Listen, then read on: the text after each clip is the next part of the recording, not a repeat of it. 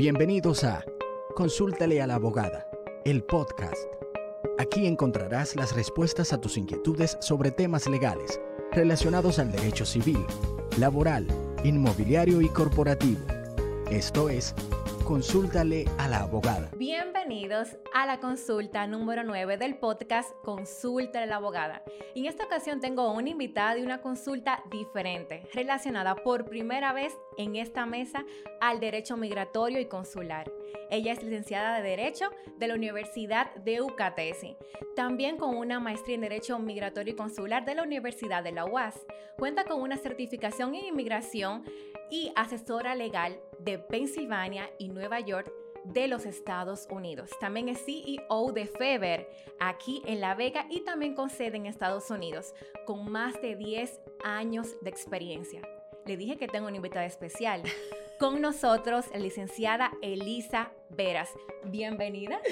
Gracias, Luz. Gracias. De verdad que hasta me engranojo de escucharte así. Eh, gracias por la oportunidad de poder estar aquí en este escenario pues compartiendo contenido en esta área para toda la familia que te sigue en, este podcast. Yo creo que no es la primera vez que te voy a tener porque todos los temas relacionados a, este, a esta rama están en la paleta. Sí, definitivamente. Es un área que, que, por muchos años había estado como hundida. De hecho, si tú sabes muy bien que cuando estudiamos no estaba, ni siquiera existe en los pensos de derecho, pero ya definitivamente es una necesidad y es algo en lo que estamos viviendo. Y yo muy feliz de poder haber ingresado en esta área hace muchos años y ver cuántos jóvenes y cuántos colegas se han interesado en ejercer en esta área. Elisa, tengo una consulta muy especial la realizaron vía Instagram hace exactamente dos días. Wow. La consulta legal dice así. Hola licenciada, mi sueño siempre ha sido viajar a los Estados Unidos. He escuchado que después de la pandemia no se puede solicitar visa.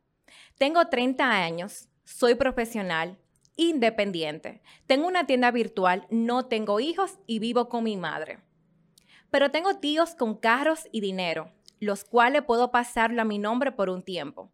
Quisiera saber cuándo abrirán la embajada y qué puedo ir haciendo desde ya para ir preparando la solicitud. Elisa, desde muy temprana edad, desde jovencita, he escuchado esta mala práctica, el transferir bienes, tanto inmuebles como muebles, de un tercero a mi favor, simplemente como para ir preparando un perfil atractivo o perfecto y presentarlo ante un consulado. Para hacer la solicitud. Quisiera primero esta consulta desglosarla poquito a poquito. Sí, claro. Y vamos a iniciar con esto. ¿Qué opinas sobre esta mala práctica? ¿Es muy frecuente? ¿La ves a diario? Sí. Bueno, definitivamente, antes de, pues, de eh, desmenuzar, ¿verdad? Esta consulta, eh, básicamente es una práctica que se ha venido realizando por muchos años en nuestro país. De hecho, cabe destacar que República Dominicana se encuentra eh, actualmente como el segundo país del mundo en fraude migratorio. Señores, que los dominicanos somos demasiado creativos. Es tanto así que en otros renglones, sobre todo para Estados Unidos, eh, en algunas categorías de visados, nosotros estábamos vetados, o sea, no podíamos aplicar esa categoría de visado por las cantidades de fraudes migratorios que se han venido eh, em, ocasionando, o sea, que han venido realizando. ¿Qué sucede?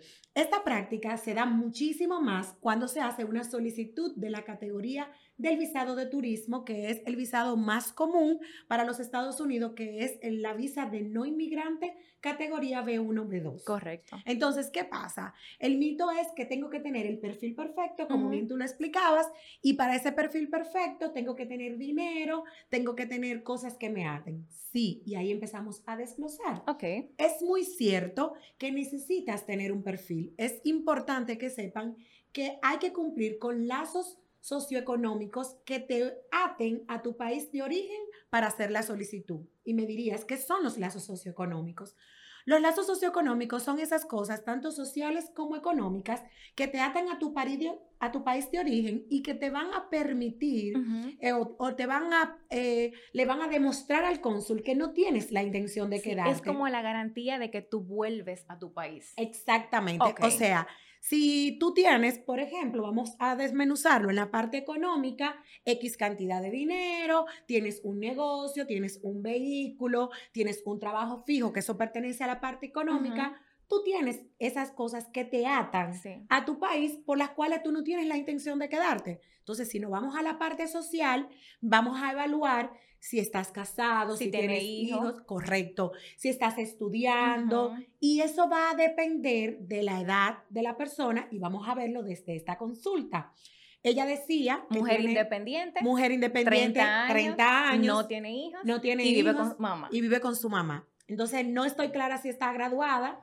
Entonces, no vamos a irnos ahí, pero para tener una, una idea, o Señores, estaba estudiando. La importancia de una consulta Sí, es de- esa, porque cada perfil es distinto. Sí, definitivamente. Entonces, pero vamos a, a- a verlo desde ese punto de vista y lo que pudiéramos agregar. Entonces, si en ese perfil social, Ujú. ya no la parte económica, vemos que no tiene unos lazos suficientes. ¿Por qué? Porque no está casada, no tiene hijos, todavía vive con su madre, Correcto. ¿verdad? No sabemos si está estudiando, pero si está estudiando pudiera ser un lazo social o Es el traba- único lazo social. Tiene una tienda virtual, ahora recuerdo, y es trabajador independiente. En esa parte entra la parte económica. Entonces, cuando tenemos un perfil de la edad de, de la persona que nos pregunta, tenemos que evaluar, ok, tengo 30 años. Señor, ustedes saben que aquí en República Dominicana hay muchos clichés de cómo eh, a los 30 años ya yo tengo que estar casada, tengo que tener hijos, tengo una que casa, haber tener una casa, una vehículo. maestría, un vehículo. O sea, necesariamente no es así. Hay otros lazos que nos pueden atar a nuestro país y que te permiten a ti demostrar que realmente no tienes la intención de quedarte. Entonces, ya para poder ver esa consulta, habría que ver si la parte económica es lo suficientemente fuerte para demostrar que ella está sola, no tiene esposo, no tiene hijos, porque le ha dedicado su tiempo al negocio y ese negocio es tan rentable económicamente que le permite a ella dedicarse a eso y que ahora ella quiere pues solicitar un visado de turismo. Y Entonces- demostrar también que ese negocio depende de ella. Exactamente. Entonces, ¿pero qué pasa? Algo muy importante que viene la mala práctica. Ella misma dice, pero tengo tíos, tengo familiares que me pueden Prestar, prestar dinero, dinero. y traspasar un vehículo de motor por un tiempo. Una preguntita, ¿qué tiempo tú tienes que tener? Eh, me imagino que de un día para otro tú no puedes comprar un carro. ¿Qué periodo toma eh, la embajada para, para verificar esa credibilidad? Y que bien es cierto, todos esos muebles que tú presentas pertenecen a tu patrimonio. Mira, realmente eh, en los años que tengo de práctica y luego de muchas evaluaciones, porque nosotros lo evaluamos primero desde la óptica que los mismos cónsules no- nos han enseñado, algunos Ujú. asesores que hemos tenido la oportunidad de tener pues certificación y orientación por parte de la embajada, pero también a través de la misma práctica, o sea, clientes que yo envío al consulado, que tengo la oportunidad de prepararlos, son clientes que yo tengo un feedback, o sea, una evaluación, cómo te fue, que te preguntaron, y uno va haciendo como una especie de estadística, lo que te preguntaron, cómo pasó, y uno puede medir Perfecto. qué están tomando en consideración. Entonces, ¿qué pasa? Eh, con mis años de experiencia podría decir, y creo que muchos colegas estarían de acuerdo conmigo, lo ideal es que tú puedas ir al consulado demostrando que ese inmueble o ese vehículo, Ese ahorro. ese negocio, ese ahorro, tenga por lo menos seis meses. Lo ideal es el trabajo que sea por lo menos un año. Lo ideal dos. Pero los inmuebles y los vehículos deben de tener mínimo seis meses. En mi caso, yo recomiendo también un año de haberse traspasado a su nombre para poder validar la garantía de que realmente es tuyo. Gracias por la observación. Ella hace referencia a que la embajada actualmente se encuentra cerrada. ¿Qué pasó con la embajada en pleno COVID? Hubo un ruido que cerró, que las personas que habían pagado en aquel momento el impuesto para la cita, para depositar, ¿qué pasó? Bueno, Luz, cabe destacar que actualmente está en todos los medios el tema de que posiblemente la embajada pronto va a abrir. Porque incluso hubieron citas disponibles. Pero vamos a irnos dos años atrás.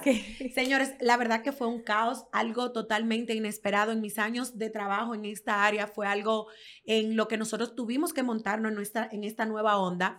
Eh, recuerdo como ahora eh, la embajada anunció en el mes de marzo el cierre total de sus servicios y ya unas semanas después, eh, pues reaperturó eh, pero solamente para servicios a ciudadanos norteamericanos. ¿Y qué pasa con esas personas que ya habían pagado su impuesto? Te explico. Lo que vino a suceder fue, se le canceló todas las citas que estaban programadas para el mes de marzo, abril, mayo y meses posteriores.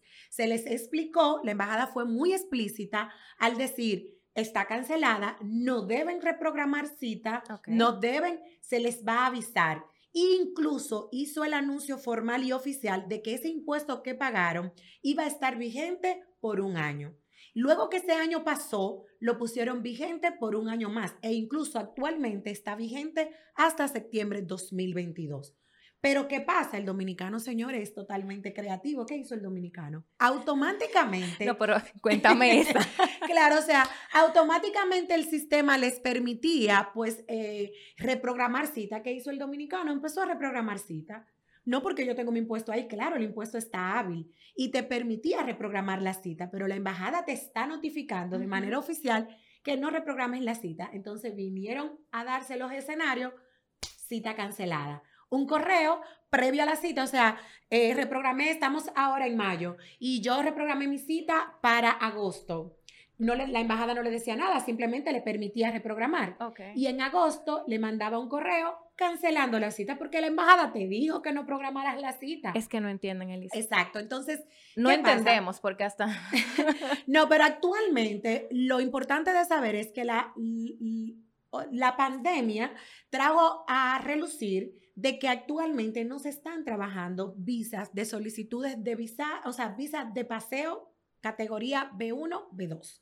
No se están permitiendo. Por primera vez actualmente. Por primera vez que, o sea, en, los en el tiempo que yo tengo trabajando y por muchos años es la primera vez que se toma esta medida y que no se tomó solamente aquí, se tomó a nivel internacional. mundial. ¿Verdad? A nivel mundial. Entonces, ¿qué pasa?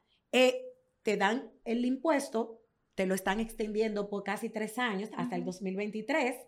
Eh, te están diciendo que no reprogrames y hace específicamente unos meses ya le empezaron a reprogramar la cita a las personas que le cancelaron la cita. Aquella vez. Pero no al que reprogramó cita eh, en plena pandemia, no, al que ya tenía cita en, en cuando entró la pandemia, o sea, en febrero, en marzo, abril con un plazo que todavía no había llegado. Exactamente. A esas personas se les reprogramó cita. De hecho, actualmente tenemos varios clientes que están asistiendo a esas citas. ¿Qué está pasando actualmente? La embajada está trabajando de manera regular todos los demás servicios. ¿Que está atrasada? Sí. Hay retrasos en procesos de peticiones de hasta dos años, dos años y medio, porque no está trabajando a full capacidad. Eh, se enfocó casi en dos años solo en procesos de ciudadanos y en citas de emergencia. Pero ¿qué sí trajo bueno la pandemia? Se había quitado en el 2018 las solicitudes de visas de menores. O sea, un menor de 13 años que su papá o su mamá tuviera una visa vigente, podía solicitarle, por lo que se dice eh, en el argor popular, por ventanilla, la visa a sus menores, o sea, a esos hijos. ¿Verdad? Siempre y cuando el papá o la mamá no fuera ni residente ciudadano, eh, ni residente o ciudadano, que el papá tuviera o la mamá tuviera una visa vigente y que hayan hecho un uso regular de ese visado, ese papá y esa mamá. Entonces, esto volvió a darse por ventanilla, como decimos. O sea, se deposita en Galería 360 y te devolvían tu pasaporte visado. Excelente. Incluso muchas personas que perdieron sus trabajos en pandemia pudieron tener este beneficio y sin tener ningún tipo de perfil para poder solicitarle. Y también mayores de 80 años. Entonces, eso es una ventaja. Las renovaciones, Luz, se habían quitado.